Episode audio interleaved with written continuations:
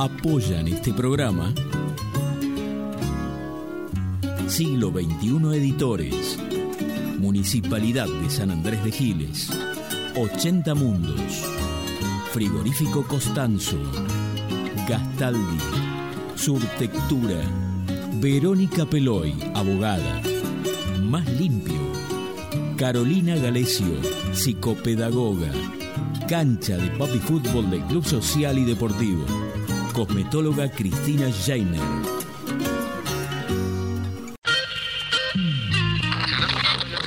Nuestro país tiene todavía muchas cuestiones para resolver. ¿Por qué? Porque el sistema está dividido. Hoy podemos plantear que una cultura superior, basada en la solidaridad y la colaboración, y no en el dominio y la explotación. El ser humano es un animal que ha roto con la animalidad. Es un animal antianimal. Es nuestra confianza en nosotros lo que incrementa nuestra fe en los grandes valores de la humanidad y en la certeza de que esos valores tendrán que prevalecer, no podrán ser destruidos. Ayer estuvo el diablo aquí.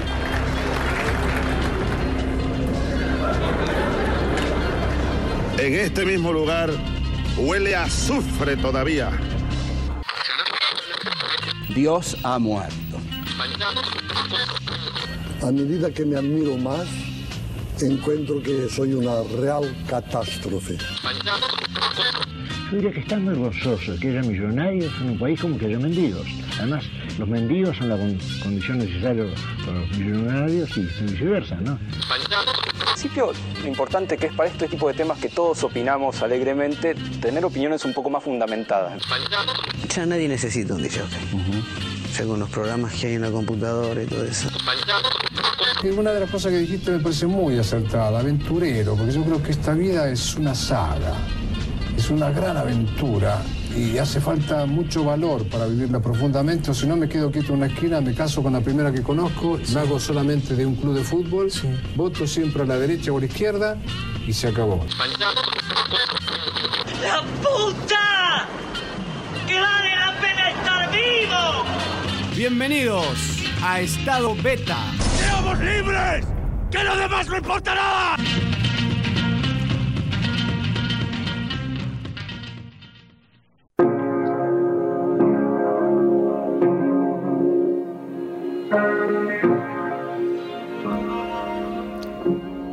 Hace unos años, la BBC preguntó a los niños británicos si preferían la televisión o la radio.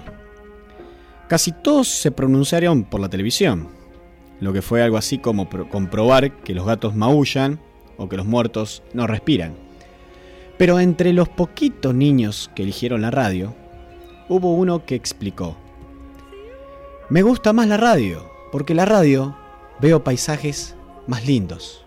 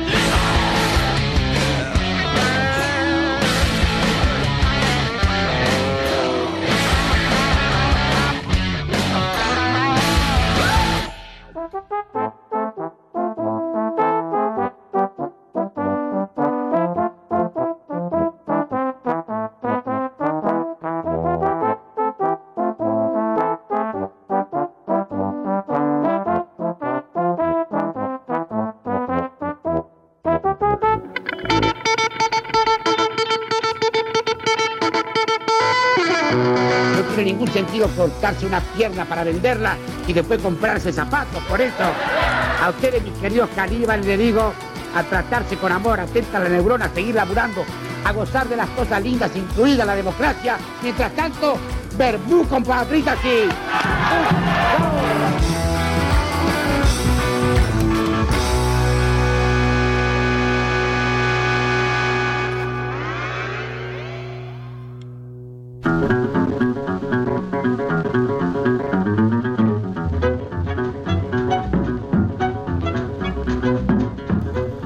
Buenas noches, bienvenidos a todos. El capítulo 10 de Estado Beta. Arrancamos esta noche bien fría por acá, por San Andrés de Giles, provincia de Buenos Aires, Argentina, de donde transmitimos. Hoy la tenemos nuevamente a Sasi con nosotros en la operación. Buenas noches. Emilia Terren, como siempre hacemos, y Andrés Provincia quien les habla, hacemos este programa llamado Estado Beta. Un programa, bueno, también especial, porque hoy es el Día del Periodista, así que no, les mandamos un saludo a todos y gracias a los mensajes que nos han llegado durante el día. Agradecemos mucho. Em, queremos también eh, recordarles que estamos saliendo por internet, así que aquellos que quieran nos pueden estar escuchando por las redes en estadobeta.com, ahí pueden escuchar. También la radio en fmval.com.ar, ahí pueden escuchar también la radio. Hay una aplicación que tenemos que la pueden buscar en Android. Hay como muchos lugares para poder escuchar este programa y seguirnos. Em, Blas Morales, Blas va a venir más tarde por ahí, por ahí cae, ¿no? Sí. Bueno, vamos a ver si llega en un ratito, por lo menos para que esté acá con nosotros. Eh, interesante la nota de Japo de Germán Santilla de la semana pasada. Hubo mucha repercusión. Em, mucha gente comentó la nota, la escuchó, así que un honor. Un honor tener a Japo y, y tenerlo como columnista en este programa. Le mandamos un saludo. Les repito los teléfonos, así ya pueden llamar o pueden comunicarse con nosotros. Es el 2325-440175. 2325-440175. Eh, te lo repito, Carmelo, que vos me decías el otro día que lo, lo digo muy rápido y no lo repito más en el programa. Y el teléfono celular es 2325 56 49 77. Ahí nos pueden mandar WhatsApp, pueden mandarnos si quieren mensajes eh, de texto. Como siempre les decimos, tenemos redes sociales, Facebook, Estado Beta, Twitter, arroba en Estado Beta, y transmitimos por Radio Val, la radio San Andrés de Giles, 94.7, ahí pueden sintonizar y escuchar eh, este programa y toda la programación que tiene la radio.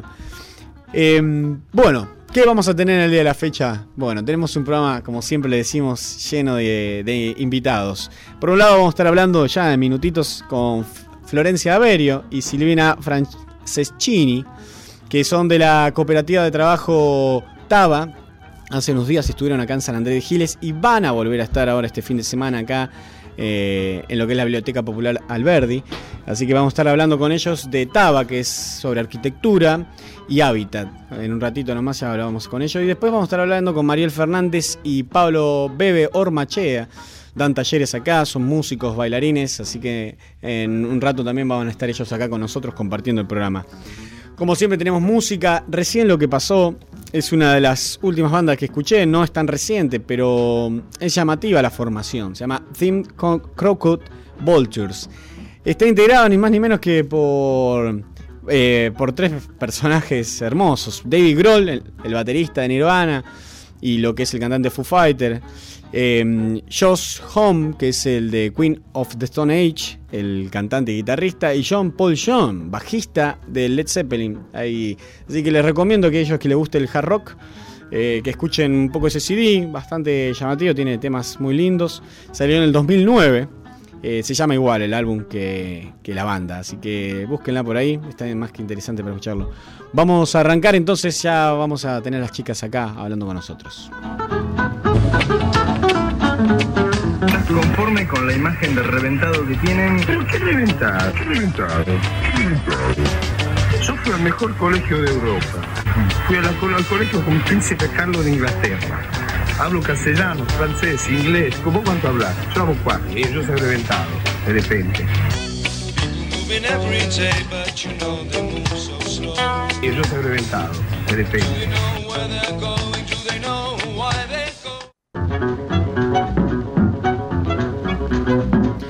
Bueno, y como les decía, ya estamos en comunicación con Florencia y Silvana. Buenas noches, bienvenidos a Estado Beta. Hola, ahora ¿Cómo andan, chicos? Bien, bien, todo tranquilo. Gracias por la comunicación y, y bueno, van a estar dando un taller acá el fin de semana en la Biblioteca Popular. Así que nos interesaría un poco que nos cuenten de qué es el taller, de qué estaba, de qué viene. Hola,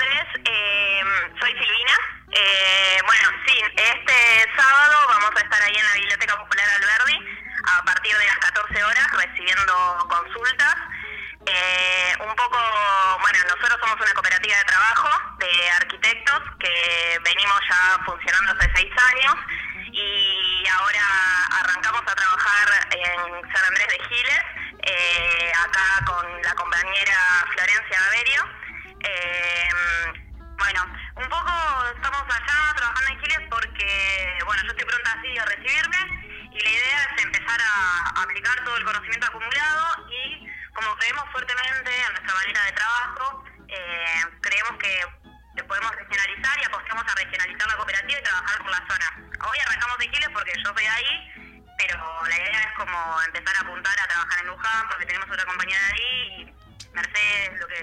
Claro, trabajar en la, trabajar en la zona oeste, que sería, ¿no?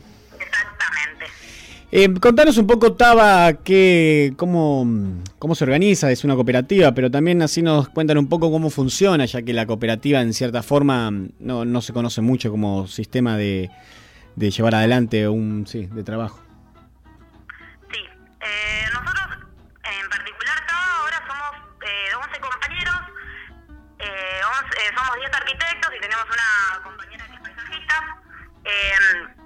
nuestros trabajos eh, van, eh, se relacionan en todo lo que tiene que ver la arquitectura en función de que eh, hacemos el trabajo convencional que hace un arquitecto desde anteproyecto, proyecto, dirección de obra. Y como somos una cooperativa también hacemos asistencia técnica a otras cooperativas, es decir, cooperativas de construcción, de vivienda, las acompañamos en todo el proceso eh, de crecimiento de las mismas. Eh, potenciamos eh, sus capacidades. Em, sí. Y después, por otro lado, quizás en referencia a la pregunta de por qué una cooperativa de trabajo, nosotros nos, reconocemos como trabajadores y creemos en esta forma de organización. El, en el cooperativismo, en la autogestión y y bueno, y en ese sentido es que eh, a nuestro interior nos organizamos de esa manera, tanto con eh, la forma en la que nos dividimos los trabajos, apuntamos mucho a la formación, por eso también es que dentro de la cooperativa eh, somos arquitectos ya recibidos, pero también buscamos siempre incorporar también compañeros que estén estudiando en la carrera porque también esa es otra forma de, eh, de poder cambiar eh, el rol y transformar el rol profesional. Claro. Eh, algo, ustedes dicen que unos referentes son Rodolfo Livingston y Mariana Enet. Y Livingston, si no me equivoco, es uno, un arquitecto que creó el concepto de, de, arquitecto de familia, ¿no? De arquitectura familiar. Sí, eh, bueno, eso tiene un poco que ver con el tema de el rol profesional y la formación profesional que tenemos. Eh, en la facultad, eh, bueno, yo puedo hablar desde dentro porque soy estudiante en este momento, eh, apuntan a enseñarnos o los ejercicios que nos dan en la materia de diseño tienen que ver con proyectos que muy pocas veces o son muy pocos los que tienen la suerte de, de poder realizar proyectos de esa magnitud, o sea, sean aeropuertos, museos, sino que nuestros clientes en la vida profesional son nuestros vecinos, nuestra familia, o sea, nuestro entorno en general. Y no nos dan las herramientas que tienen que ver con las problemáticas de la vida cotidiana, de cómo se habita una, una vivienda, por ejemplo. Por eso es que Rodolfo Livingston habla de arquitectos de familia, como que incorpora esta nueva categoría. Y en ese marco, el año pasado hicimos un taller en conjunto, eh, y el estudio de Rodolfo Livingston, dictamos un taller que tenía que ver con los arquitectos de familia, donde por primera vez, o por lo menos todos los que estábamos ahí, era la primera vez que recibíamos dentro de la facultad clientes reales, porque eso también es otro tema. Trabajamos con clientes abstractos donde no, no, no, no es que hacemos una escucha y entendemos sus deseos, sus necesidades, sus problemáticas, no tenemos como una reflexión crítica en ese sentido, no, no, como que nos, nos bajan un programa y en función de eso diseñamos. Entonces, el tema del arquitecto de familia tiene que ver con el rol profesional y, y la formación que tenemos en la facultad. Claro. Hola Flor, hola Silvina. Soy Emilia. Eh, para Silvina que no me conoce.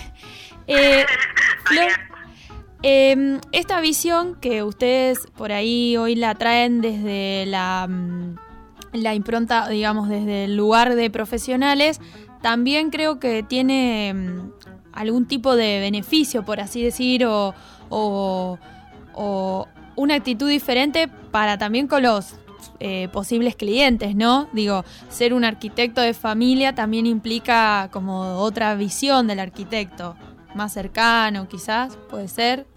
¿Cómo lo ves eso? ¿Cómo se acercan las personas a los arquitectos? Eh, sí, nosotros lo que creemos es que principalmente en el proceso de diseño eh, es muy importante la escucha del cliente, el poder entender cuáles son las necesidades, eh, cuál, es, cuál es la forma de habitar de esa familia eh, y cuáles son sus deseos. O sea, nosotros eh, buscamos construir eh, viviendas que se ajusten a esos clientes y también al transcurrir de, la vida de, esas, de las familias. Eh, por eso también lo que creemos es que las, las viviendas no son estáticas, sino que eh, tienen que ver con eh, los, los distintos sucesos que le vayan aconteciendo a la familia. Eh, una, una, eh, las casas están vivas, hay como un concepto en el cual eh, se trata de poder ir adaptando en función del, del anteproyecto que hagamos esa casa a los distintos momentos de la familia. Claro, sería una arquitectura funcional, digamos, que tenga que cumpla esas funciones cambiantes como la familia, ¿no?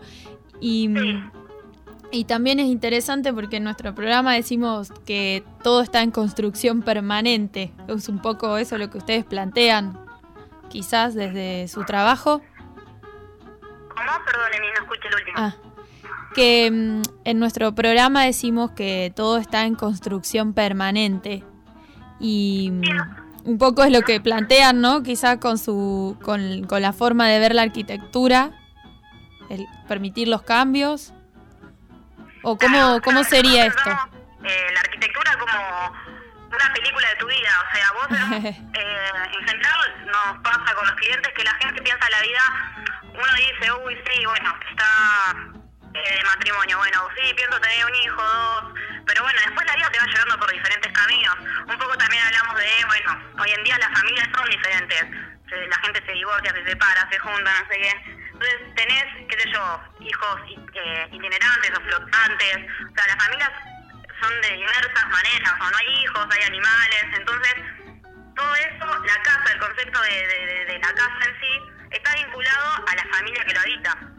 O sea, todo eso va a ser en función de quién lo habite, cómo lo habite. Entonces, nuestro rol como técnicos y arquitectos, y como hablaba Silvina hoy, el tema de la escucha, tiene que ver con eh, escuchar atentamente y poder descifrar desde a poco eh, cómo es el habitar de, de, ese, de ese grupo. Bueno, en nuestro caso, cuando hablamos de que también trabajamos con, con organizaciones, con otras cooperativas, cooperativas de vivienda, también eh, eh, aplicamos esta manera de escuchar a través de un método, eh, intentando ver qué quiere esa comunidad en general, o sea, puede ser desde una familia hasta un grupo grande. Y, sí, eh, disculpa. Eh, ahí justamente hablan de un método participativo. Me gustaría que nos cuentes un poco cómo, cómo es ese método participativo que, que, proponen ustedes entre bueno, los clientes o familiares que vienen a hacerles consultas y ustedes para, bueno, cómo es el método participativo en concreto.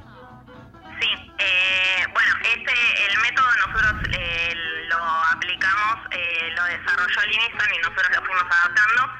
Eh, este método lo que implica son varias reuniones en donde eh, principalmente lo que hacemos es eh, escuchar a la familia. O sea, nosotros citamos a, a, la familia, ya sea la familia, los hijos, o sea, todo aquel que pueda tener opinión sobre la vivienda. Y ahí lo que hacemos es algunos ejercicios en los cuales vamos a, partir de esos ejercicios vamos descifrando cuáles son eh, la, la, las cosas positivas y las negativas de la forma actual de vivir eh, y eh, después de eso también un poco cuál es el, el sueño, o sea, cuál es la casa, esa casa final deseada a la que apunta esa familia. Con toda esa información también eh, hacemos bastante hincapié en el relevamiento del, del terreno o de la vivienda. Eso significa eh, que vamos al lugar, lo vemos, lo vemos eh, con distintas miradas, o sea, desde la, sacar las medidas exactas, la orientación, los vecinos que tienen, o sea, hacemos un estudio del lugar eh, y después con todo eso lo que armamos son varias alternativas, eh, que la idea en esas alternativas no es que ninguna sea la definitiva, sino poder eh, explotar al máximo las, las distintas variables y poner un poco en crisis al proyecto en sí, o sea, para a partir de eso poder determinar cuáles son las cosas que realmente le gustan a esa familia o con las que sienten más cómodos. O sea, lo, eh, en sí, un poco el concepto de método participativo tiene que ver con que no es la casa que vamos a habitar nosotros, sino que es la casa que va a habitar el cliente eh, o la familia. Entonces, es muy importante para nosotros poder eh, sacar de esa conversación, de esos ejercicios, cuál es la mejor forma y de qué manera la familia quiere vivir. Claro, claro. Porque también un poco es tratar de acercar un arquitecto por ahí a gente o familias que, que nunca lo pensaron, ¿no? Una voz más calificada o que tiene otra visión para poder desarrollar su vivienda. Eh, me gustaría que, que, me cuentes un poco... Sí, decime. Nuestra intervención en realidad tiene que ver con ordenar el problema. O sea, nosotros tuvimos eh, en la facultad, vamos eh, adquiriendo distintas herramientas, pero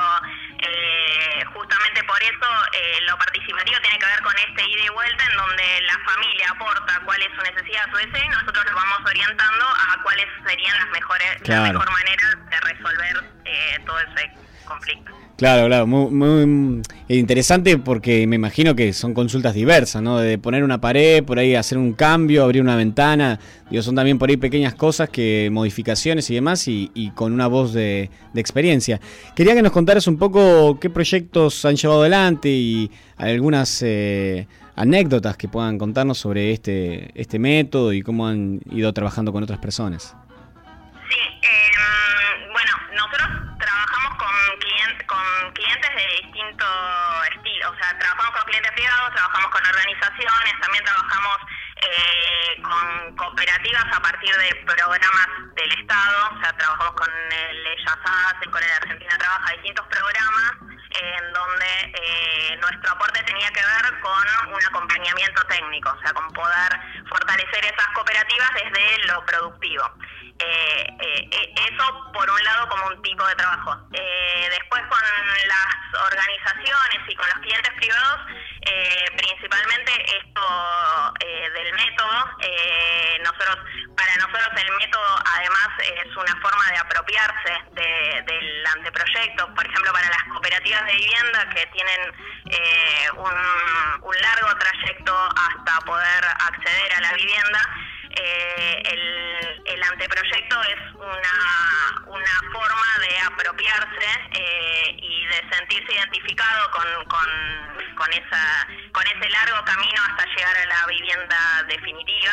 Eh, entonces, por eso también lo consideramos como una herramienta. Em, después,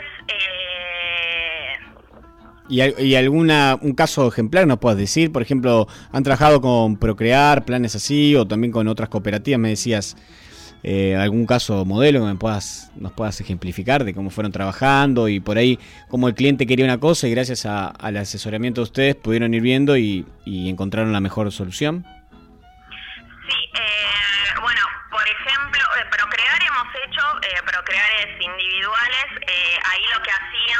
Era poder adaptar, el Procrear viene, eh, hay, hay modelos, había modelos, eh, de vivienda, nosotros lo que la forma en la que lo encarábamos era ver eh, a partir de esos modelos, si es que el cliente elegía alguno, ver de qué manera ajustarlo a sus necesidades y ajustarlo al terreno. Después, por otro lado, y ahí aplicábamos el método, pero de otra manera. Mm, después, en Morón, que trabajamos con cooperativas de trabajo, las cooperativas de trabajo de la Argentina Trabaja eh, enfocaban bastante su, su trabajo a tareas eh, que quizás no eran las que ellos realmente querían, o sea, en, las que se querían desarrollar. Entonces ahí nosotros lo que hacíamos era poder trabajar con el grupo de manera tal de eh, ir descubriendo cuál era eh, lo que ellos querían eh, y en ese sentido, por ejemplo, con una cooperativa terminamos armando un anteproyecto de un vivero porque a partir de las distintas discusiones que se fueron dando en el grupo fuimos descubriendo que el eh, tanto eh, el cuidado de las plantas o las plantas, las plantaciones de árboles, de frutales, etcétera, eh, eran cosas que a ellos les interesaban y que además eso les podía servir una vez finalizado el programa como una herramienta también de laboral, o sea que, les quedaba a futuro. Y un poco esa es nuestra forma de trabajar con cooperativas de trabajo, o sea, descubriendo un poco qué es lo que realmente quieren, fortaleciendo eso y, y también para evitar un poco la dependencia con el, Estado, con los distintos programas y poder ellos generarse sus propias herramientas.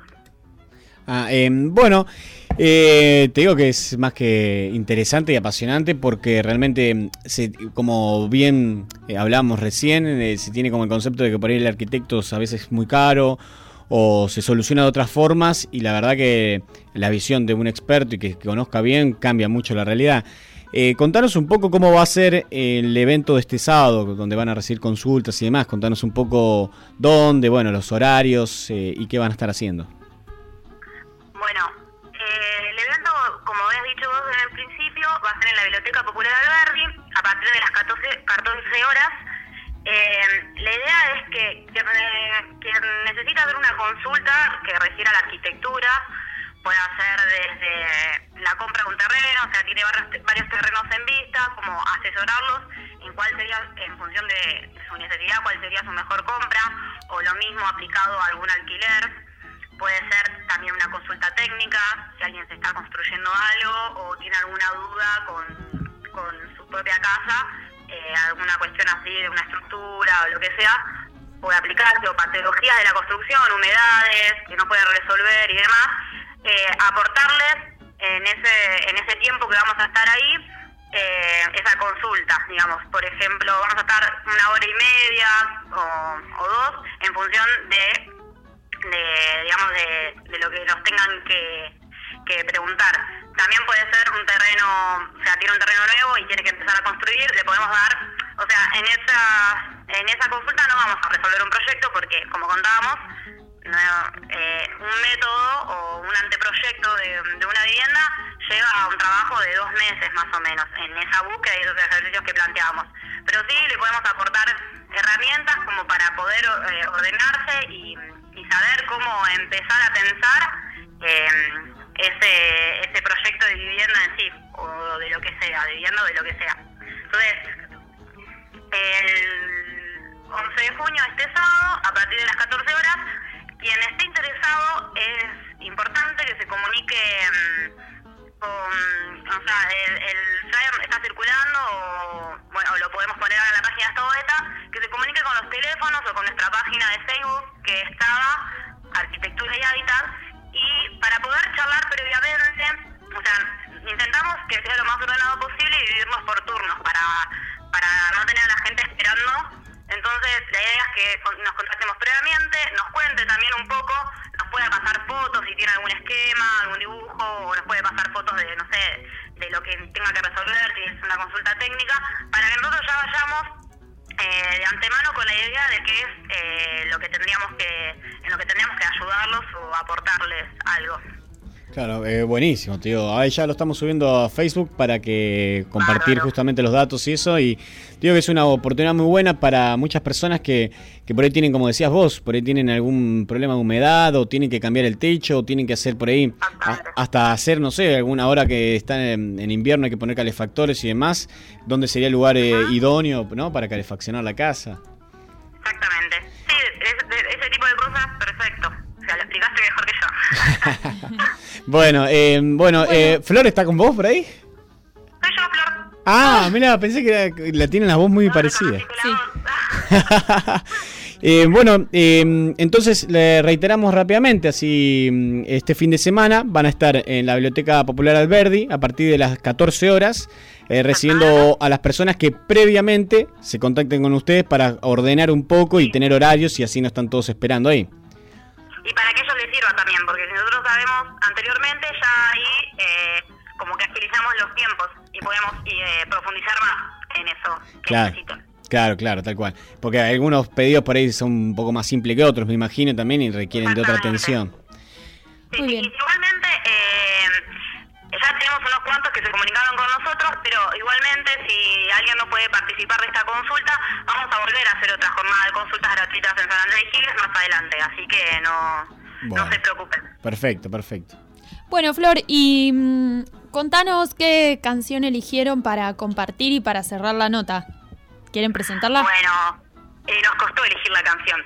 Eh, elegimos La Recuperada, eh, que es una banda argentina del Samarulito, que esta canción cuenta un poco, eh, digamos, la recuperación de una fábrica y nosotros la, le, le ponemos un significado a esta canción porque en nuestro caso en particular, nuestra organización como cooperativa tiene que ver con una cuestión ide- ideológica y que creemos en la horizontalidad de los vínculos laborales, en lo que es, por lo menos en nuestro caso. Pero hay cooperativas que surgen, por ejemplo, con una crisis que tiene que ver con una fábrica o una empresa recuperada. Entonces, esta canción cuenta una linda historia de una fábrica que es recuperada y que es a partir de la organización de quienes trabajaban, a- trabajaban ahí. Buenísimo, muchas gracias chicas, así que mm, vamos a estar el sábado ahí a las 14 horas en la biblioteca y vamos a estar compartiendo la información. Muchas gracias. Bueno, muchas gracias a ustedes, chicos. Por favor, un placer. Ahí pasaba Florencia Averio y Silvana Franceschini, que son integrantes de TABA, Arquitectura y Hábitat.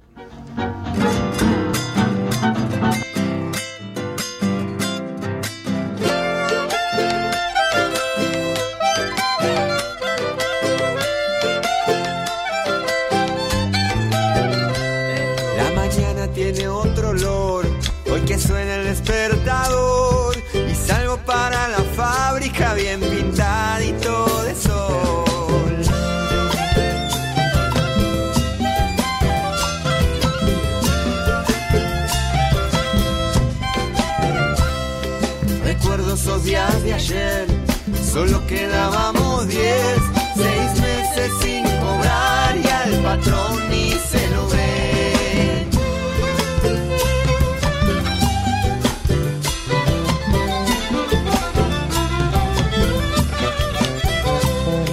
Y un día no dio pa' más, el negro dijo ya fue, a esta planta la tomamos, que sea nuestro lo que nos dé.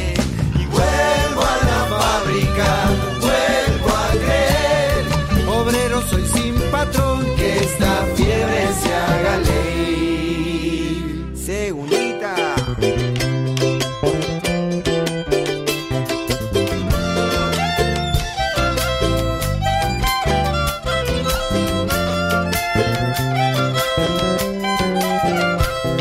Las deudas que nos dejó no las quiso pagar Dios.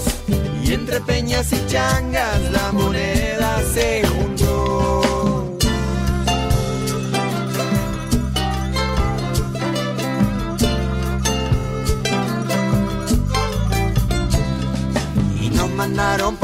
patrullas queriendo desalojar.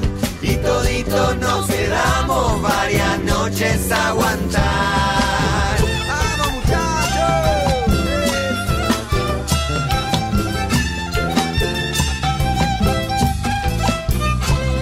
Porque el barrio se movió, la esperanza creció. Como una florcita agreste, nuestro corazón se abrió. Vuelvo a la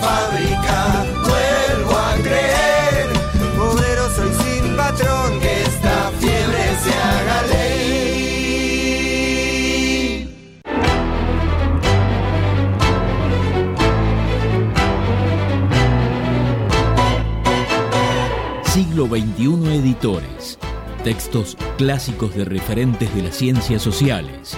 Materiales de calidad y excelente presentación que enriquecen el mercado editorial y el desarrollo y la vitalidad de la cultura latinoamericana. Conoce el catálogo en siglo21editores.com.ar. Todos podemos transitar por los caminos del arte y la cultura.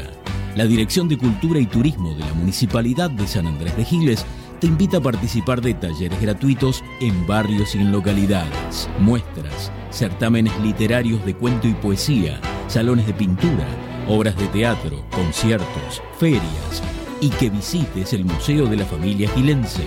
Acércate al Centro Municipal de Cultura en Rivadavia 752 o al Complejo Municipal Museográfico y Cultural, Mitre y 25 de Mayo. Búscanos en Face como Dirección de Cultura y Turismo SAG. Sintiendo tu pulso, caminamos con vos. 80 Mundos, agencia de viajes. Somos una pequeña empresa que desde 1996 trabajamos en la promoción de viajes y turismo, generando y valorando la confianza con nuestros clientes. Nuestra casa central está ubicada en San Andrés de Giles, en Alcina 432, teléfono 02325 440741. También estamos en San Antonio de Areco y en Capital Federal. Visita nuestro sitio www.80mundos.tour.ar y conoce nuestras propuestas. 80 Mundos, agencia de viajes. Frigorífico Constanzo, verdaderamente del campo a su mesa. Tenemos los mejores cortes de cerdo, lechón, cordero, chivito y todos los productos de granja. Visita nuestros locales en San Andrés de Giles, Rivadavia y Suero, en Mercedes, Avenida 17 entre 26 y 28, en Luján, Avenida Carlos Pellegrini 1371. Buscanos en Facebook y conocé nuestras ofertas. Frigorífico Costanzo, verdaderamente del campo a su mesa. Acércate a la experiencia DirecTV con CG Comunicaciones. Con DirecTV podés disfrutar de la cobertura más completa de las mejores ligas de fútbol del mundo. Llegamos a todos lados, más de 54 canales en HD. Podés mirar online lo mejor de DirecTV, donde y cuando quieras desde tu computadora, tablet o teléfono celular. Además, podés grabar en vivo todos tus programas favoritos. DirecTV tiene la mejor imagen y el mejor sonido. Comunicate al teléfono 02325 1568 5085 o 02325 44 26 14. Visita nuestro local en Rivadavia 674 San Andrés de Giles. También somos agente oficial de Movistar. Acércate y conoce a CG Comunicaciones. Gastaldi, todo para el campo y la construcción. Somos una empresa familiar con 45 años de experiencia aportando calidad, diseño y servicio. Visita nuestro sitio en www.egastaldi.com.ar. Contactanos a los teléfonos 02325 44 36 75. Experiencia, asesoramiento integral, personal capacitado, envíos a domicilio, el mejor precio y calidad del mercado. Gastaldi, Campo y Construcción. Surtectura Estudio de Arquitectura. Te acompañamos en la búsqueda de las diferentes maneras de vivir tu lugar en continuo diseño de tus propias formas. Conocenos en surtectura.com.ar. Teléfono 02325 40 54 10 o visitanos en Chacabuco 554 San Andrés de Giles, provincia de Buenos Aires, Argentina. Surtectura Estudio. La arquitectura como un sendero compartido para la construcción de lugares. Verónica Peloy, abogada, civil, familia, sucesiones, daños, comercial, sociedades. Días y horarios de atención, lunes, miércoles y viernes, de 17.30 a 20 en Sarmiento 221. Teléfono 02325 1565 0240. Verónica Peloy, abogada. Más limpio. Te presentamos una nueva manera de cuidar la higiene de tu hogar protegiendo al medio ambiente. Más limpio. Es una línea de productos para la limpieza del hogar, biodegradables, formulados en base a sustancias de origen vegetal, con colorantes y aceites esenciales naturales y utilizando envases fabricados con plástico reciclado. Visítanos en www.maslimpiobio.com.ar y conoce nuestra línea de productos. Carolina Galecio, psicopedagoga, para potenciar los procesos de aprendizaje y prevenir, diagnosticar y tratar dificultades en niños y adolescentes, para orientar y posibilitar la mejor elección de cada sujeto en su realización vocacional. Comunícate al teléfono 02325 1556 6434. Todos nosotros sabemos algo, todos nosotros ignoramos algo. Por eso, aprendemos siempre. Cancha de Papi Fútbol de Club Social y Deportivo. Alquiler de turnos para fútbol femenino y masculino, hockey femenino y masculino, cumpleaños y eventos para grandes y chicos. Contamos con inflables, camas elásticas y mucho más para que tu cumple o evento sea el mejor. Llámanos al 02325 1556 0079 o acércate a Moreno 165. Cosmetóloga Cristina Jainer. Tratamientos de belleza, masajes y máscaras faciales. Tratamientos para la espalda. Alta frecuencia, radiofrecuencia con cromoterapia, punta de diamante. Turno al 02325 1545 9651.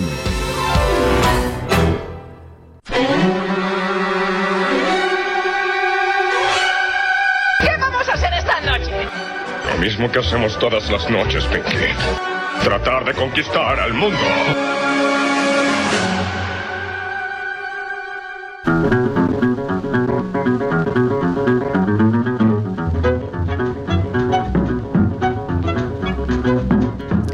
Continuamos con estado beta. Son las 9 y 52, una noche fresca. Pero para calentar un poco el alma, los tenemos a dos músicos y bailarines, Mariel Fernández y Pablo Ormachea. Buenas noches, bienvenidos. Hola, buenas noches. Eh, gracias por venir también, como le decía, con el frío que hace, hay que andar por la calle. Recién cenaditos. bueno, eh, bueno, Mariel Fernández, llevas adelante el taller de danza folclórica de la Municipalidad de San Andrés de Sí, Giles. así es. Contanos qué día se da también y mm, cuál es el motivo también del taller, qué es lo que se aprende y por qué el taller de danza folclórica. Bueno, el taller nace junto a, otros talleres eh, hace dos años atrás. Este es el tercer año que estamos, eh, que estamos eh, transcurriendo de, de taller. Y bueno, lo que se aprende son danzas folclóricas en su formato tradicional. Este año con algunos grupos nos hemos, eh, hemos armado coreografías de proyección. Y bueno, la proyección es eh, Eso te modificar, modificar ciertas eh, coreografías, pero no emplea técnicas de otra danza. O sea, es simplemente el armado de una coreografía diferente sobre eh, un, un ritmo folclórico tradicional. Eh, todavía, recién ahora, estamos in- entrando un poquito en, en el estilizado con un grupo en Villa Ruiz, que se acercaron unas chicas que ya bailaban estilizado, entonces recién ahora estamos viendo la posibilidad de armar algo estilizado con ellas. ¿Estilizado qué sería? Estilizado es el, el emplear técnica de otra danza, como el clásico, eh, aplicada a la danza Ah, folclórica. Claro. Sí. Eh, Ahí armarías como tu propia coreografía, pero usando elementos de otras danzas. Usando técnica de otra danza sin tampoco que pase a ser, eh, no sé, una coreografía de contemporáneo. O sea, siempre manteniendo un- la base de, por ejemplo, si es una samba, bueno, algunas figuras o, eh, o el uso del pañuelo, que se den cuenta que es una samba, pero eh, con algunos, qué sé yo, giros o posiciones de brazos, otras, otras cuestiones de otras danzas que no, que no son folclóricas. ¿Y la gente cómo, cómo recibe? Digo, eh, la gente va al taller, eh, tiene mucho prejuicio, se entrega. No, no, no tienen. Ahora ya no. Al principio sí.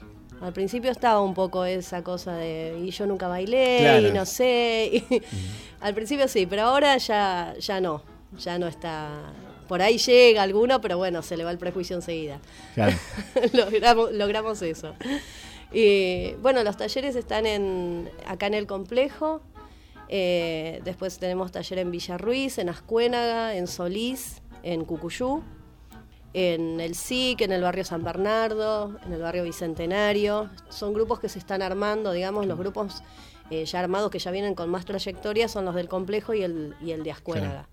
Y no hay límite de edad ni, ni para No, lo que tenemos es, eh, por ejemplo, el grupo que viene los martes es un grupo solo de mujeres.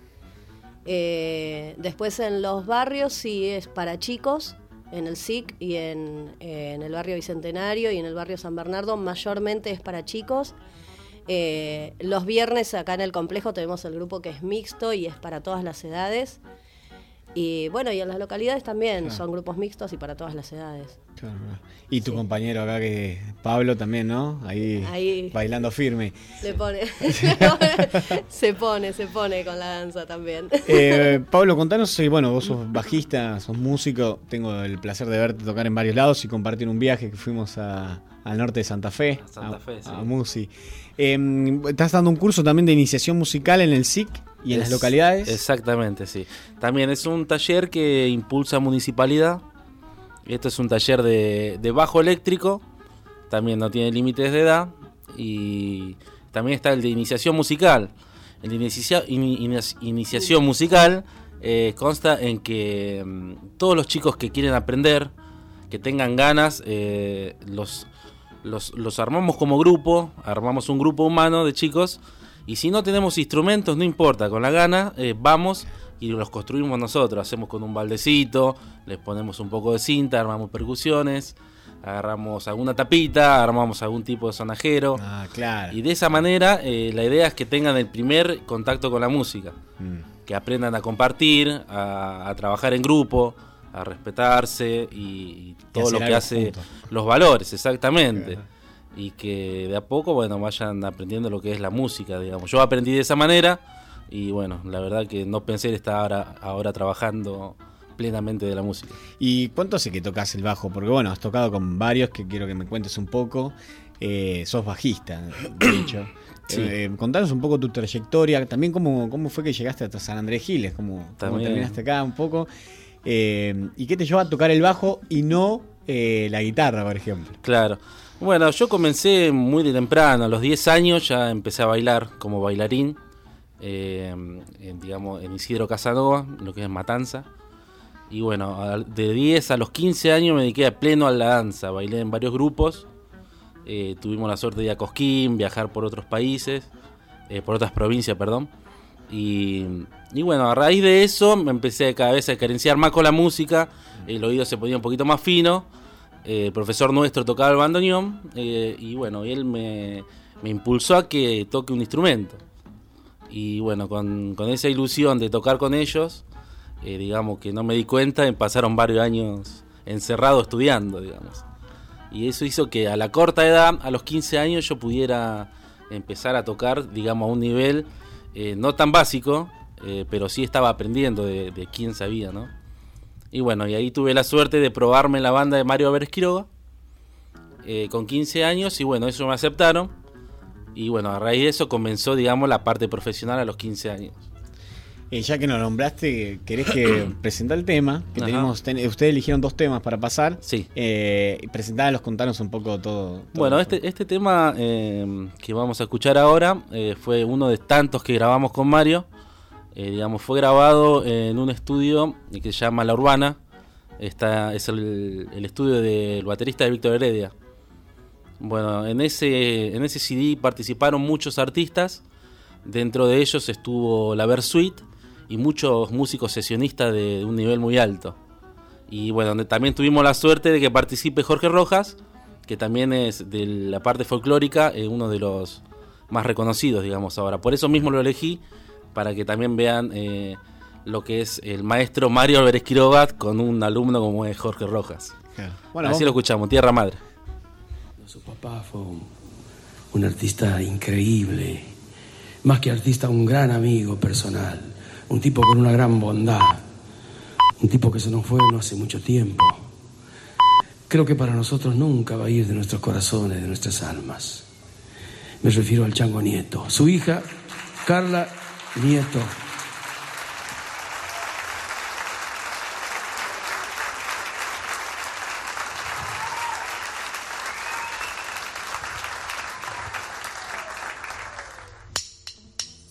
Ahora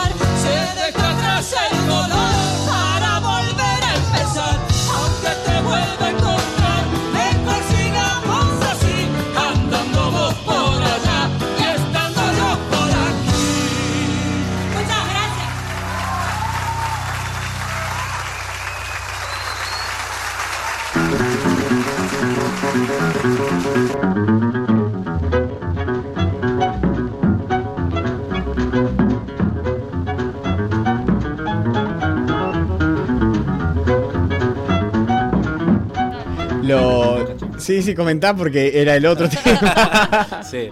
Este también fue un lindo tema que grabamos, sí, que grabamos en la Trastienda Club. Eh, fue un DVD que se grabó en vivo. Eh, estuvo invitado Horacio Vanegas y también Carla Nieto, que es la, la chica que escuchamos cantar, es la hija del Chango Nieto. digamos. También grabamos eh, la producción de ella hace mucho tiempo. Recién, bueno, igual vamos a pasar al otro tema al final, así que eh, recién estamos hablando fuera de aire un poco sobre lo que es, eh, bueno, como vos no te dedicás al baile, recién te preguntaba por las giras y los músicos acá en San Andrés Giles, y hablamos que hay varios músicos eh, profesionales acá, o por lo menos que tienen buen nivel de música. ¿Ustedes cómo están viendo la escena folclórica por ahí, acá en San Andrés Giles, en mismo en la ciudad, ¿no? Sé que pasan otras cosas por fuera, pero eh, ¿cómo ven la escena de folclore? Para mí todavía hace falta así como, como una buena movida. eh, peñas por lo menos una vez al mes, por lo menos eso. Falta. Más continuidad de peñas. Sí, sí, sí, más con mayor continuidad de peñas. Sí. Bueno, y el trabajo Porque- que estamos haciendo también eh, es aportar a eso eh, que siga creciendo. La iniciación musical, eh, la idea mía, también llevarlo a un grupo folclórico con chicos que, digamos, empezar a sembrar la semilla para que dentro de un tiempito eh, esto siga creciendo. Y los músicos que están tocando también se puedan acercar, que no tengan vergüenza de ese, de ese tema porque yo estoy dispuesto a ayudar, a, digamos, a que esto se haga más grande, digamos. O sea, no es una competición, sino compartir el arte de la música. Claro. Eh, cuéntanos un poco, bueno, los proyectos justamente que, están llevando adelante, que es por ahí para este año, el otro, ¿qué, qué vienen trabajando? ¿Qué vienen trabajando? Bueno, este año venimos trabajando, al menos en la parte de, de danza, venimos trabajando abocados al bicentenario de la independencia, así que estuvimos todo el principio de año viendo viendo todo lo que fueron las danzas de 1816, muy tradicional. Y bueno, surgió la idea de presentar un proyecto que es la visita a escuelas, justamente con contando un poco, eh, acá nos ayudó en la parte histórica la señora Graciela León. Claro.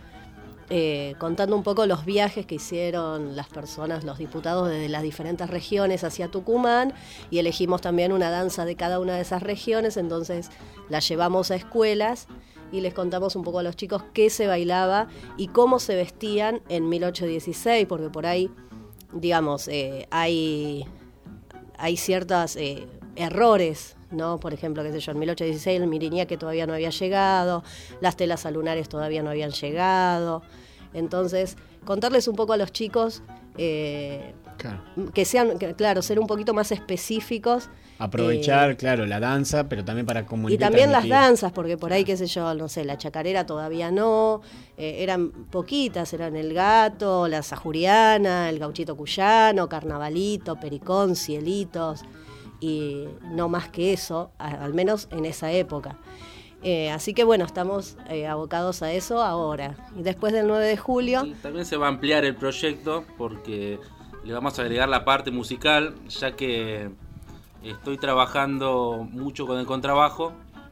eh, también vamos a, a llevar lo que es el folclore a la música clásica, eh, ya que no es común tampoco que se vea ejecutar un instrumento como el contrabajo. Eh, lo vamos a llevar a las escuelas con las danzas de las épocas, por ejemplo la sajuriana, que eso eran danza de salón. de salón. O sea, eh, tiene un estilo fino, digamos. Y todo eso también lo vamos a transcribir y lo voy a tocar en vivo para que lo conozcan. Claro, y como algo como lo hacía el, Cha- el Chango Farías Gómez, puede ser, que mezclaba un poco las instrumentaciones y le daba como otro desarrollo, otro vuelo al, al folclore. Exactamente, esas son otras épocas que también eh, transcurrieron, que también en algún momento la vamos a recrear, lo que es eh, el afro con lo que es el folclore nuestro. Claro. Eso en algún momento también con los otros talleres está en propuesta, con, Mar- con Maxi Arsani también eh, Mm. llevarlo a cabo. Sí, eh, Maxi, que somos compañeros acá en el taller, en las últimas. Sí, y, también con tu hijo. con mi hijo, sí. Estamos compartiendo, le mandamos un saludo a, a Maxi, que siempre nos- también nos escucha. Y a Manu. Eh, Manu, ¿no? Sí. Eh, Mateo, Mateo. Mateo. Mateo. que somos Oh, compañeros no. de, otro taller de la municipalidad que acá también se hace mm, El de percusión, exacto sí, de Maxi. percusión con Maxi Arsani que sea los viernes así que también Los viernes, de sí. paso Sí, y después viene el tuyo de danza Después del de Maxi viene, sí, viene el de danza. así que Sí, cinco y media cuéntenos los, los días y horarios Sí, por favor, en cuenten, los talleres. Bueno, el, el de danza está en el complejo los martes y, y viernes. Después tenemos también un, un grupo de ensayo, pero ese ya es de ensayo, o sea, es de la gente que asiste a talleres que está preparando algún trabajo específico, que es los lunes. Y después, eh, los miércoles a la mañana, estamos en Aligüen, que ese ya no es abierto. Estamos trabajando en dos instituciones, en ADEA y en Aligüen. ¿Qué Eh, es Aligüen? Aligüen es el centro de día. Ah, sí. sí, sí. Estamos Centro ahí los día. miércoles a la mañana con un taller de sí, con un taller de música y danza. En realidad el taller en sí es de música, danza, pero es de folclore, eh, porque vemos un poco más, ¿no? De, de lo que es música y danza. Vemos un- estamos preparando lo que es eh, el noroeste y estamos viendo, bueno, co- costumbres, comidas, vestimenta, instrumentos, todo. Se más. trata de una propuesta integral, ¿no? Claro, Exactamente. claro. Está muy interesante. Está muy bueno, está muy bueno. Después los jueves eh, estamos en el SIC a la mañana y en Ascuénaga y en Solís a la tarde. Los viernes en el barrio Bicentenario y en, acá en el complejo y en Ascuénaga vos con los chicos. Y los sábados nos vamos a Villa Ruiz, a Cucuyú, al barrio San Bernardo. Una vez al mes nos vamos a Franklin. Así que ahí estamos. Claro, recorriendo. Trabajando bastante, Sí. recorriendo. cómo es la vida del músico Yo les quería preguntar cómo es la, mm, la recepción y, y si hay algunas diferencias entre. porque recorren muchas localidades. Y además localidades rurales muy distintas entre sí, ¿no? Porque Cucuyú es una cosa, Franklin es otra, mucho, o digamos, más pequeño, tiene caminos de tierra que hasta se hace, a veces se hace Sí, difícil, se hace difícil llegar. llegar. Sí, sí.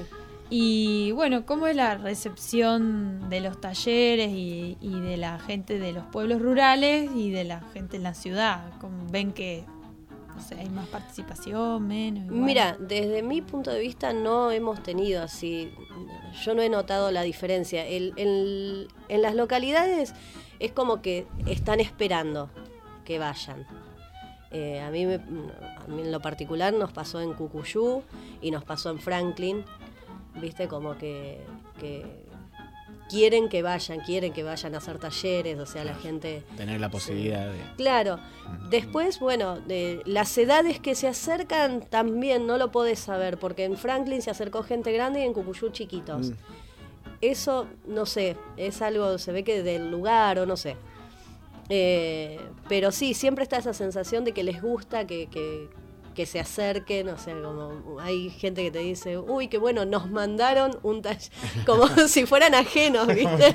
En otro país. claro, ay, qué bueno, nos mandaron el taller. Y entonces es como que sí, como que hay una necesidad de que, de, de- de que haya cosas en la localidad, de que haya propuestas en la localidad. Y eso está buenísimo. Pablo, ¿y vos los talleres eh, ya los nombraron? O? Eh, sí, los martes yo estoy con, en el complejo museográfico eh, con las clases de bajo eléctrico. También está a partir de las 15 horas hasta las 20.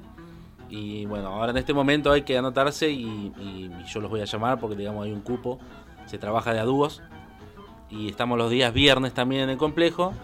Después también estamos en Villa Ruiz los sábados. iniciación musical. Estamos en los sábados a la mañana. Estamos en, el- en la salita de San Bernardo, eh, donde ya hay un grupo de chicos que está trabajando. Después también eh, estamos trabajando en Ascuénaga, eh, los días viernes a las 5 y media de la tarde. Ahí ya hay un grupo bastante grande de 12 chicos más o menos, que, que también están ya hace dos años trabajando. Me gustaría que también nos cuenten un poco y, ahí ya charlaron sobre la escena folclórica en general, digo, ¿no? En Argentina, por ahí, ¿qué están viendo? Las bandas nuevas que surgieron. Recién escuchamos Arbo- Arbolito, pasaba cuando cerramos la nota con las chicas de Taba. Eh, Arbolito se presentó como una banda, ¿no? Disruptiva, donde mezcla el rock, mezcla el reggae, mezcla otros instrumentos y por supuesto se basa como, eh, como guía el folclore. Me gustaría que vos, Pablo, también que has recorrido mucho, eh, nos cuentes si, qué, está pasando en folclore, para dónde está yendo. Y el folclore está en un momento eh, eh, que están muchos jóvenes en la inquietud de la búsqueda. Hay muchos que implementan colores nuevos, como las guitarras eléctricas, eh, bajo, batería, teclado. Hay otros que siguen con, con la tradición de bombo-guitarra. Y hay otros que también están buscando los colores. Digamos, como que eh, necesitan de algo más, necesitan llamar la atención, necesitamos que esto vuelva a resurgir. A veces damos dos pasos adelante y uno atrás, como en el caso de ahora de los premios Gardel. Eh, los premios Gardel decidió no ternar eh, el folclore. Y eso para nosotros fue como un baldazo de agua fría. Y por eso muchos músicos de folclore decidieron no sumarse a los premios Gardeles. O sea, y eso es un paso atrás, Claro. digamos, desde la Argentina. O sea, no, no significa que, que el folclore vaya a decaer ni que le haga mal, sino que no están ayudando con lo que es la cultura argentina. Claro. Y mm, después para grabar, digo, ha- has visto que mm, se presentan instancias donde uno puede ir a grabar su material, digo, hay como algún apoyo, hay Y- lugares o solamente hay lugares, porque voy a esto, ¿no? Como grabar, se puede grabar en todos lados, pero en realidad no es lo mismo un lugar donde graban heavy, rock, Claro. eh, clásico, como recién hablamos, a grabar folclore, digo, hay diferentes más allá. Sí, hay diferencia. Más que nada, eh, en este momento está un poco complicado el tema de proponer cosas nuevas. O sea, el folclore está, está pasando también por una etapa de que no salen cosas nuevas, no proponen cosas nuevas. Desde Cosquín, este año salió revelación el dúo Orellana Lucas, que es, eh, ya vienen hace varios años tocando juntos. Y este año le dieron la revelación y fue un acierto, digamos, porque hoy son como representantes del color nuevo del folclore. Y grabar en un estudio de grabación no hace la diferencia, sino la propuesta Claro. que hace que el público pueda elegir si le gusta o no. Claro, eh, vos, bueno, tocas con Claudia Lomeña y Soruco, Daniel Soruco. Eh, venís tocando con ellos hace rato. Sí, a Dani lo conozco eh, hace unos años. También cuando yo tocaba con Mario Álvarez Quiroga, él tenía sus grupos. Y bueno, tenemos una, una amistad con él. Después la conozco a Claudia a través de Dani. Y bueno, y mudarnos a San Andrés de Giles hizo que tengamos contacto directo.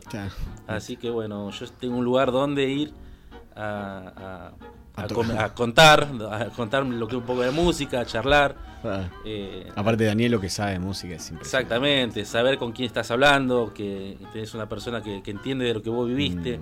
De lo que conociste y, y da gusto, digamos que charlar.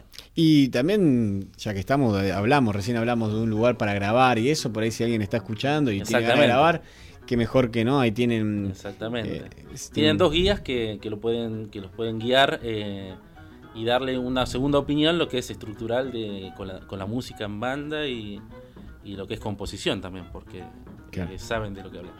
Sí, eh, bueno, yo tengo varios amigos que han grabado ahí otros formatos, pero que les sirvió mucho, me contaban, lo que le iba tirando Daniel o lo que iba diciendo eh. Claudia, como para ayudarlos un poco. Aparte, el estudio lo tienen realmente impecable. Sí. Claro, claro. Realmente Sí, lo tienen sí. impecable. La verdad es, eh, sí, trabajar en un estudio no es lo mismo que trabajar en banda. Tienes que tener mucha experiencia eh, a la hora de grabar como sesionista o como artista. Porque tenés una serie de, de inconvenientes que siempre te van a surgir dentro del estudio.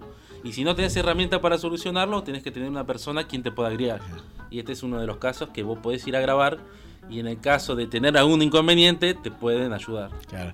Y cuando estás tocando, ¿qué te, te pasa que decís, uy, quisiera dejar el bajo e irme a bailar? ¿O, viceversa? Y a, a veces, a veces sí, este- en este momento no, en este momento de mi vida no.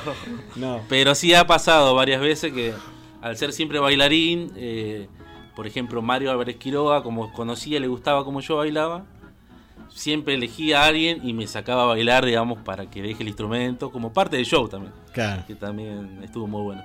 Está bueno eso, ¿no? De ser músico versátil. Digo, bueno, vos en tu caso, te- no me contaste por qué el bajo y no otro instrumento. Está Sí, pendiente esa. El bajo en realidad fue porque en la época que yo arranqué eh, era como una novedad. Todavía no estaba implementado el instrumento dentro de folclore. Y como ya empezaba a asomarse el color, eh, o sea, vieron, me aconsejaron estudiar ese instrumento.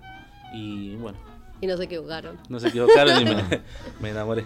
Y tocas con dedo, porque también está el, todo el tema, el dedo, la púa. Vos. Eh, no, yo toco varias técnicas. Varias no, técnicas. no hay, no hay una sola forma de tocar, sino según el estilo y el color que quiera que quieras implementar en, en según qué género. Eh, lo que es música me gusta todo lo que es música. En este momento estoy tocando música clásica. Claro, Y decir- también estoy investigando sobre eso y cada vez estoy más eh, más aferrado a lo que es música clásica y vaya, va a llegar su momento del tango también. ¿Y cómo es tocar un contrabajo? Para vos que venís por ahí de otro tipo de instrumento y empezaste a conocer este. Y digamos que, que yo lo agarré el instrumento pensando que era muy similar al bajo, pero técnicamente es muy difícil. Mm. Eh, no tiene traste, no tienes una guía. Eh, también se maneja con arco, como el violín. Y también tenés que leer música, como para poder guiarte de lo que estás eh, trabajando. Y digamos que combinar las tres cosas a la vez es... Y zapatear en tu caso.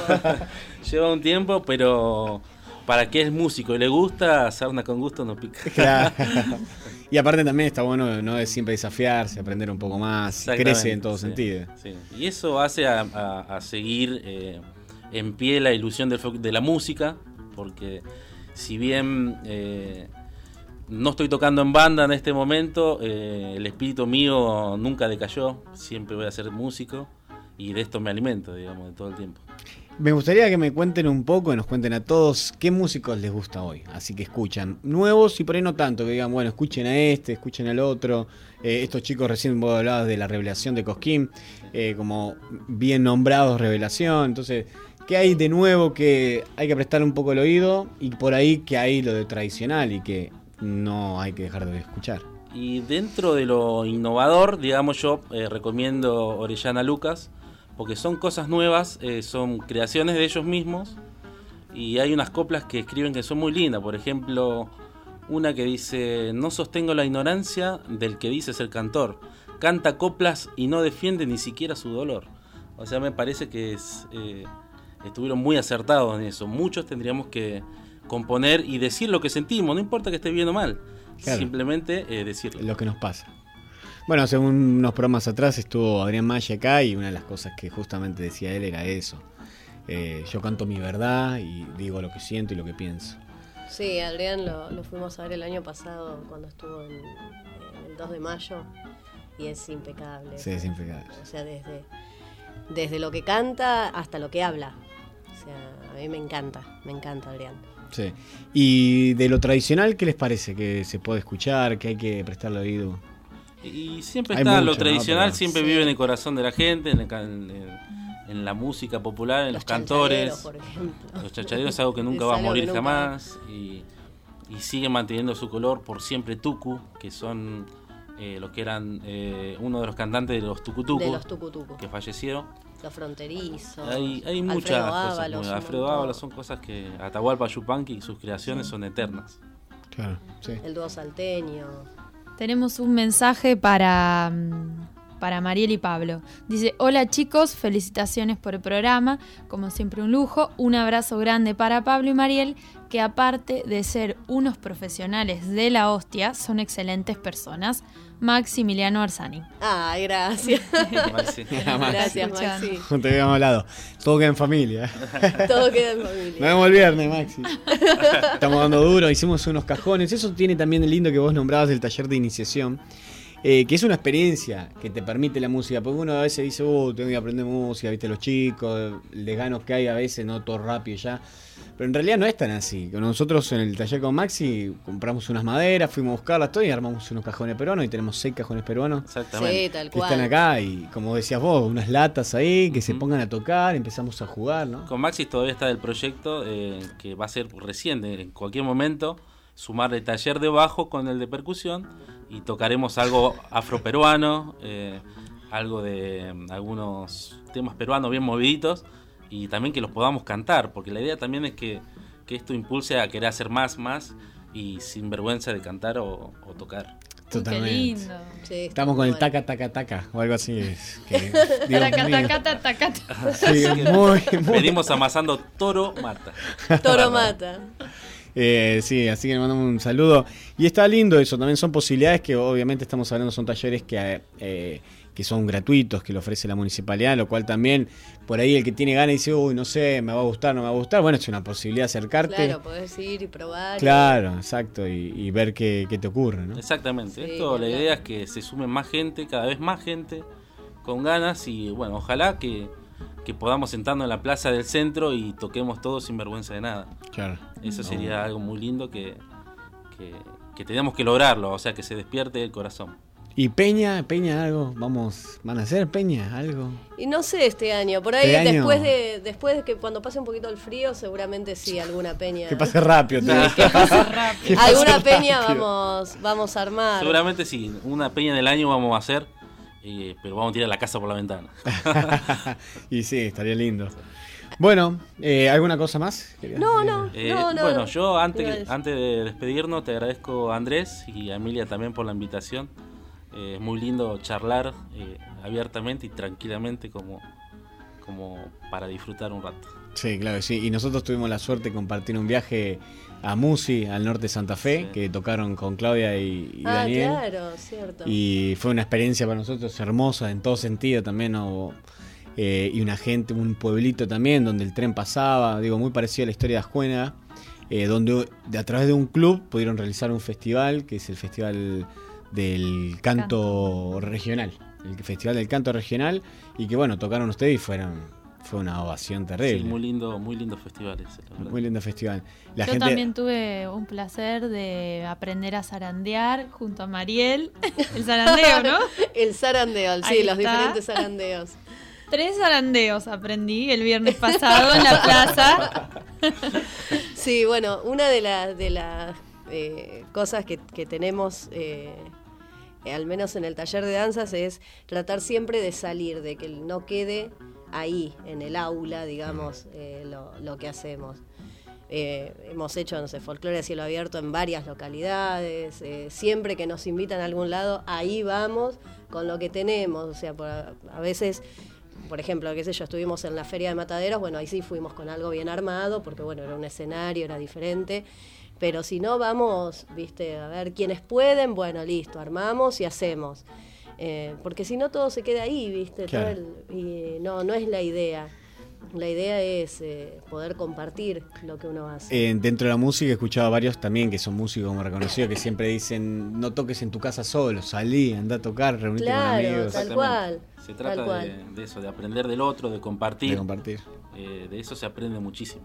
Y por ahí acá me parece que hay que empezar a hacer la costumbre, como vos decías, Pablo, de qué lindo sería salir a la plaza, porque vas a otras regiones del país y en las plazas principales siempre están con la guitarra, con el bombo, Sí, bailando, o exactamente. sea, Claro, es sí, como sí. algo habitual.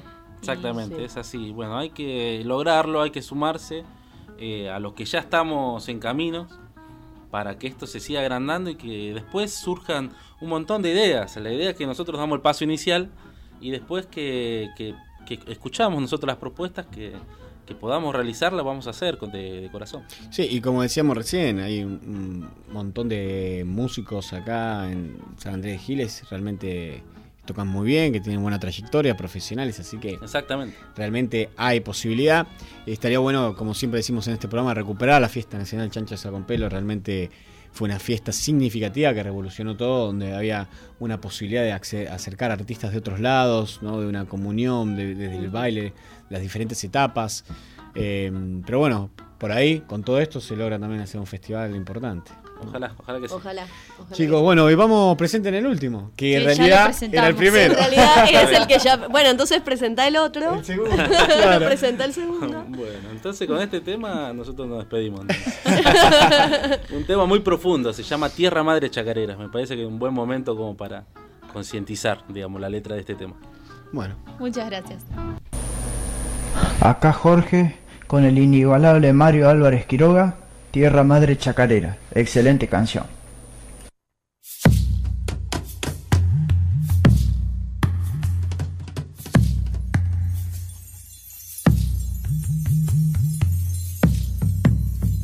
Bajo de un monte tupido me puse a llorar mis penas. Al verme llorar la tierra también lloró la madera. Bajo de un monte tupido me puse a llorar mis penas.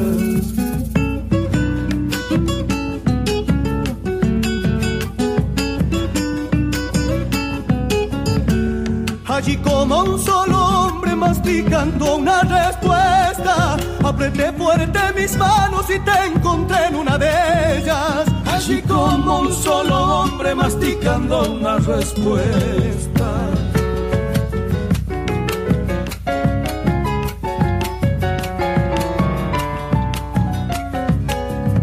No es posible, hermano mío, que siendo de un solo vientre, vos nada te interesa y no encontré la manera de ser uno de los nuestros y querer más nuestra tierra.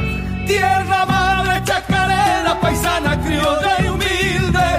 Aquí te lloran tus hijos, aquellos que bien pariste. Allá se ríen los otros, allá lejos, infelices.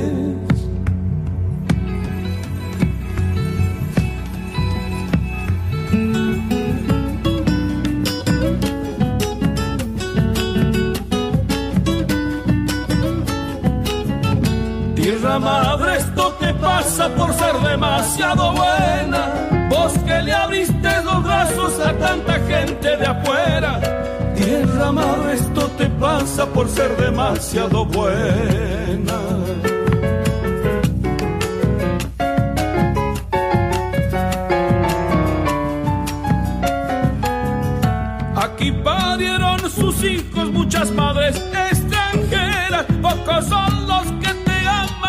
Llaman madre tierra. Aquí parieron sus hijos muchas madres extranjeras.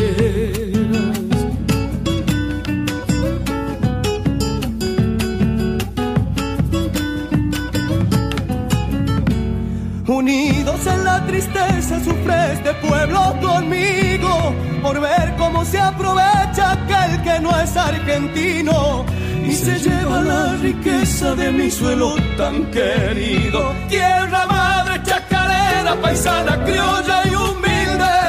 Aquí te lloran tus hijos, aquellos que bien pariste. Allá se ríen los otros, allá lejos y felices.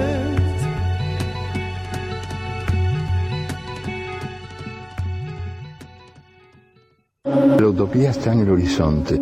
Yo sé muy bien que nunca la alcanzaré. Que si yo camino diez pasos, ella se alejará diez pasos. cuanto, cuanto más la busque menos la encontraré, porque ella se va alejando a medida que yo me acerco. Y entonces, ¿para qué sirve la utopía?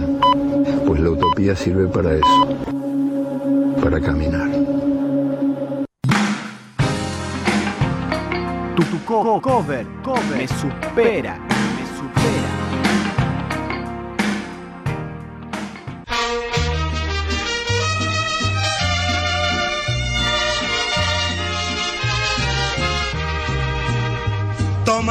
Esta botella conmigo y en el último trago nos vamos.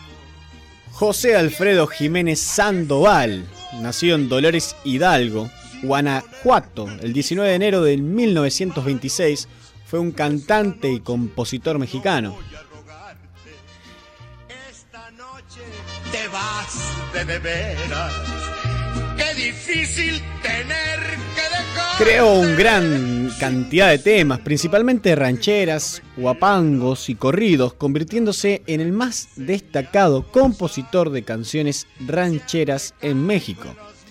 Las más conocidas y especialmente recordadas son El Rey, Amanecí en tus brazos, Si nos dejan, La media vuelta y hasta que hoy escuchamos El último trago. Tanto es el fervor y el reconocimiento de este cantautor por parte de su pueblo que su, que su tumba, ubicada en el cementerio de su ciudad natal, es hoy un monumento a su carrera, con forma de sombrero de charro y un zarape colorido construido de mosaicos de colores. Y en cada línea del zarape se puede apreciar con letras cursivas el nombre de cada una de las canciones que compuso José Alfredo. Otra de las particularidades de este monumento y tumba es la cruz compuesta por 113 vitrales azules que están colocados de tal forma que se refleje el sol a las 9 y 30 de la mañana en invierno. 113 vidrios porque murió en la habitación 113 de la Clínica Londres de la Ciudad de México. Y 9 y 30 am porque esa fue la hora de su muerte. Además, Además, cada 22 de noviembre se celebra un festival en su memoria. Todo esto nos habla de la importancia de José Alfredo para la cultura mexicana. Sus canciones son explícitas. La pena amorosa encuentra un refugio directo en la copa de tequila o en toda la botella si es necesario. El alcohol se plantea como un recurso de aceptación del destino y la cantina se consagra como un confesionario. Ha sido, han sido regrabadas en prácticamente todo el mundo, traducidas a varios idiomas y en diferentes géneros musicales que van desde el rock hasta la cumbia. En esta oportunidad, Estado Beta te trae la versión de una cantante, compositora, productora musical y escritora que despierta emociones con su voz, María Concepción Balboa, conocida como Concha Huica. Nacida en Palma de Mallorca, España, es hija de padres africanos que fueron exiliados políticos de Guinea Ecuatorial. Su primer disco, Mestizo, salió el año 2000. Hoy lleva editados 8 discos y desde el 2011 vive en Miami, en Estados Unidos. La versión suya es El Último Trago. Fue publicada el 2009 en su disco homónimo, en homenaje a Chabela Vargas y a Bebo Valdés en sus 90 cumpleaños. Grabado en directo en Cuba, en los estudios Abdala, con Chucho Valdés y su cuarteto. El álbum le valió su primer premio Grammy al mejor álbum de música tradicional tropical. Así que vamos a escuchar a Buica con su cover de El último trago.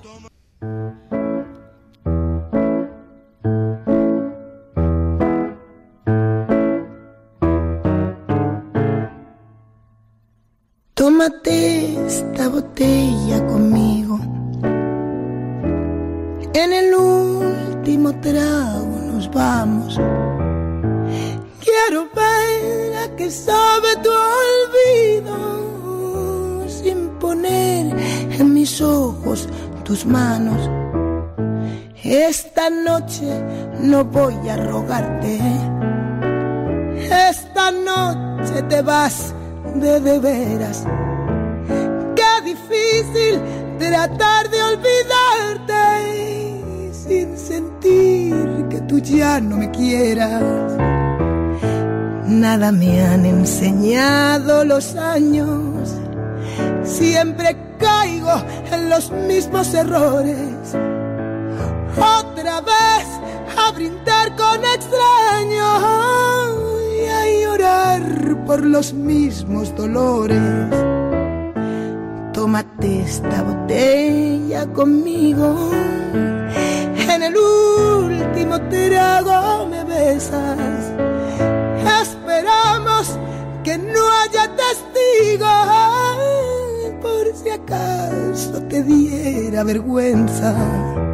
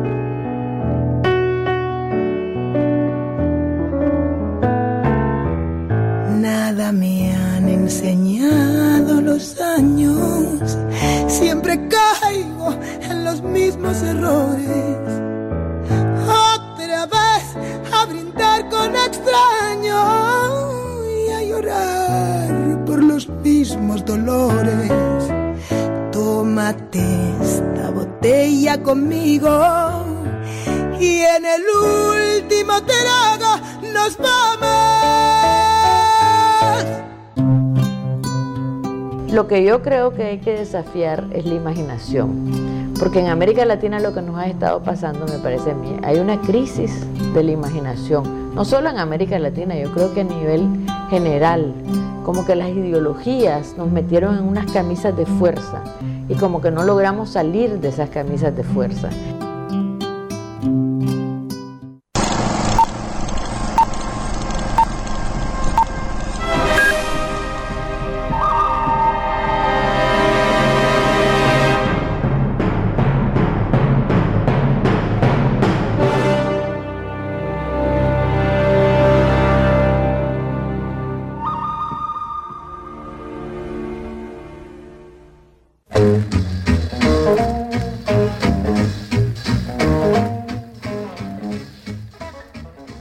Hoy tenemos película nuevamente.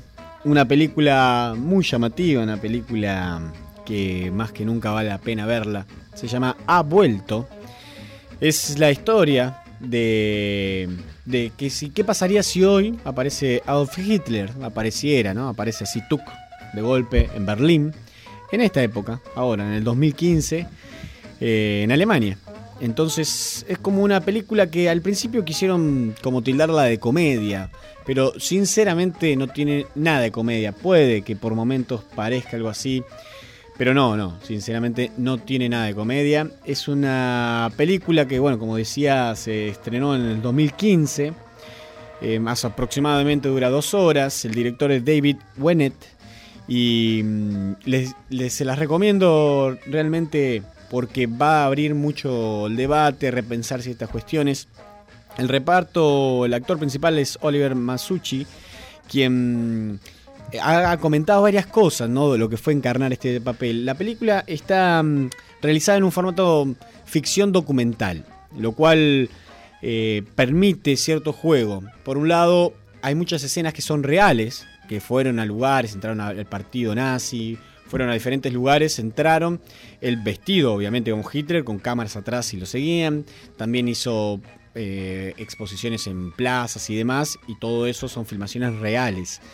eh, y se ven las reacciones reales de las personas. Y por otro lado hay parte ficcionada donde eh, hay conversaciones con otros actores y demás que van haciendo a la historia. Por eso también el formato es muy, que, muy llamativo y muy se comprende muy bien lo que quiere hablar la película. La película está basada en un libro de Timur Vermes, que es un escritor y es periodista alemán. Es autor de la novela satírica y bestseller esta que estamos hablando, Ha vuelto, que me voy a animar a pronunciar en, alemán, que es Er It's wieder da, que sería el, nombre original de este libro, y que trata del despertar de Adolf Hitler en Alemania en el 2011.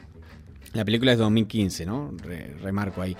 Y que hay un salto temporal. Juega también con esto de que no se encontró nunca Hitler en el búnker cuando entraron en 1945. Entonces ahí juega como que pasó, desapareció. Bueno, entonces usan eso como método y lo hacen aparecer en esta época.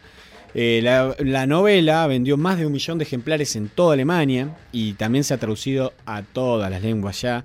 Eh, es un fenómeno porque realmente eh, plantea un nuevo concepto sobre la Alemania nazi, sobre Hitler y muchas cosas más. Ha tenido muchas nominaciones y premios y me gustaría comentar algunas cosas que dijo el actor encarnando este papel. Él decía que se convirtió en Hitler durante 24 horas al día y la gente lo alababa.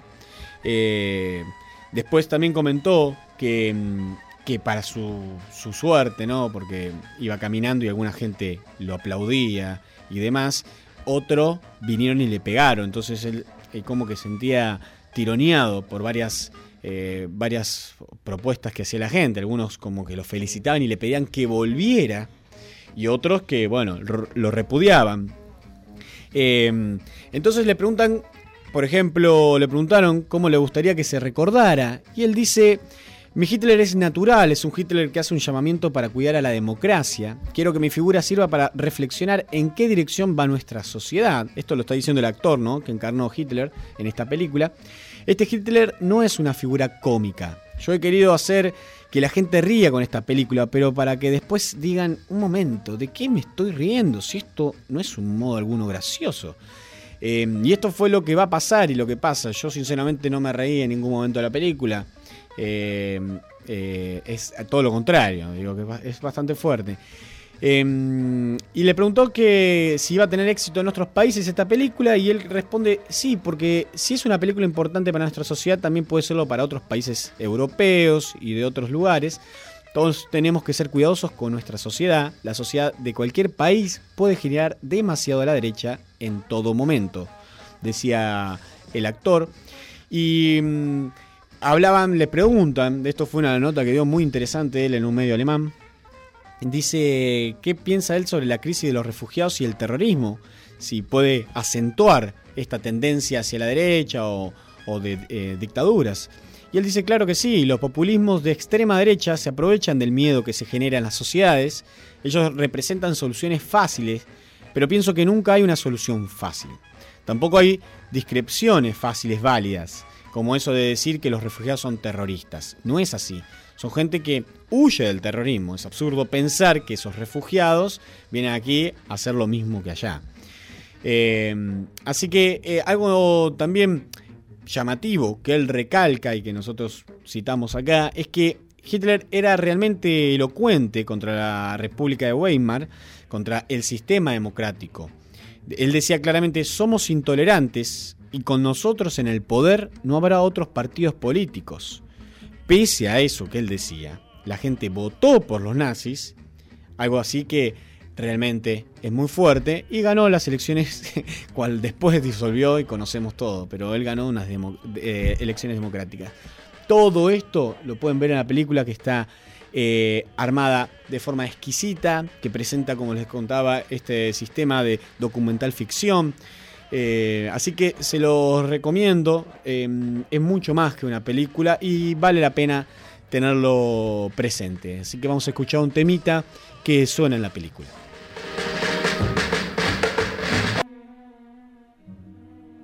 Разбойник, вор, бродяга безызвестный, злодей и бунтовщик, Восставший мятежом с толпой наемников голодных и именем царевича назвавшись себя царем исконный, величая сопутствуем боярами опальными и всякой сволочью литовской, задумался крушить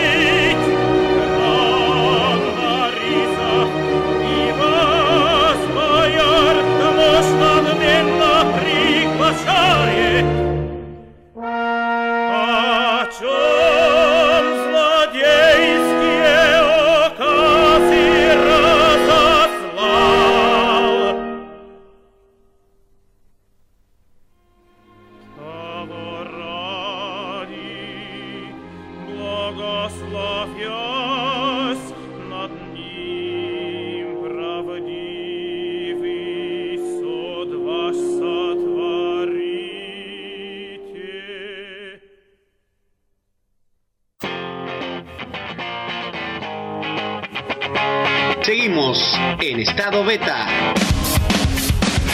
¡Puta! ¡Que vale la pena estar vivo!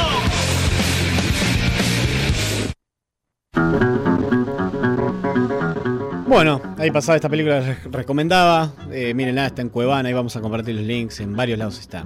Eh, les recuerdo y les adelanto, y es una primicia, vamos a estar el martes que viene haciendo nuestro primer programa itinerante, nuestro primer programa fuera de acá, de la radio, de la casa de la radio, de Radio Val. Vamos a estar haciendo un programa especial en el Club Victoria, en el club, ahí en la cantina, el Club Victoria.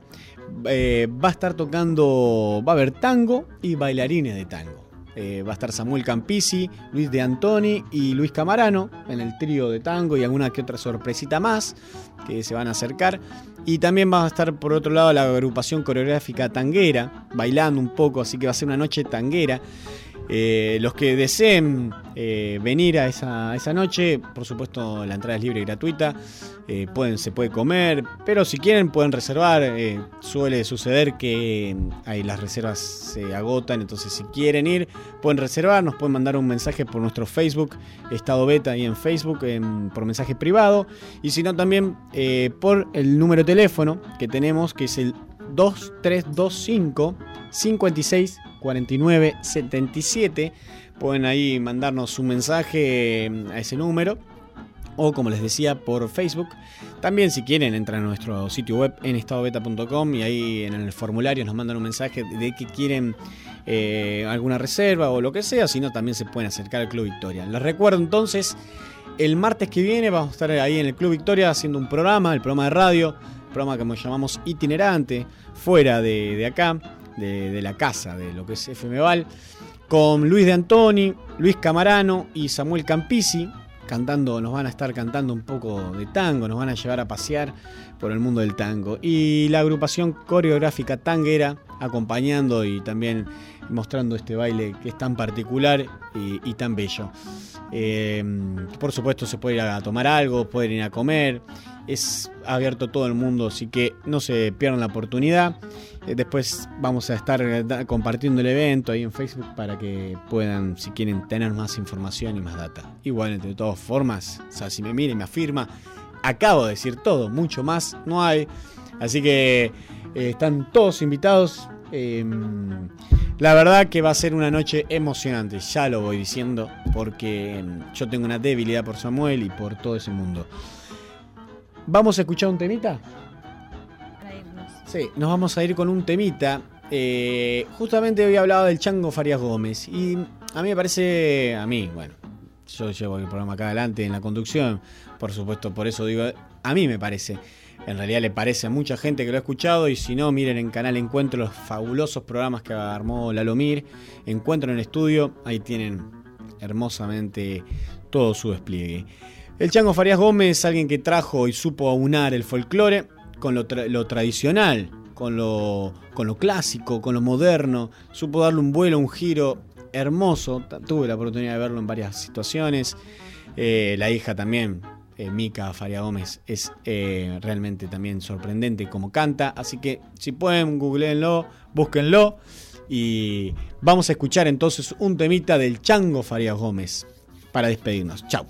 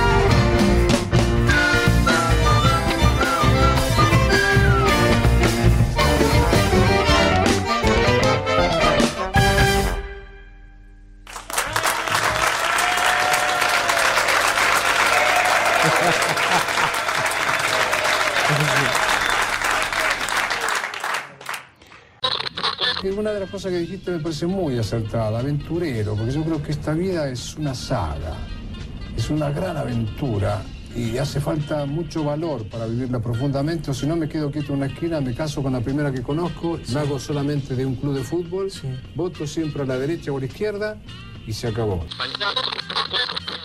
¡La puta! ¡Que vale la pena estar vivo! Hasta el próximo martes con más Estado Beta. ¡Seamos libres! ¡Que lo demás no importa nada!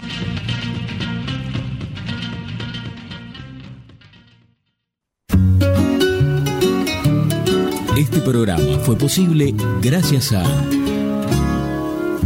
Siglo XXI Editores, Municipalidad de San Andrés de Giles, 80 Mundos, Frigorífico Costanzo, Gastaldi, Surtectura, Verónica Peloy, abogada, Más Limpio, Carolina Galecio, psicopedagoga, Cancha de Papi Fútbol del Club Social y Deportivo, Cosmetóloga Cristina Jainer,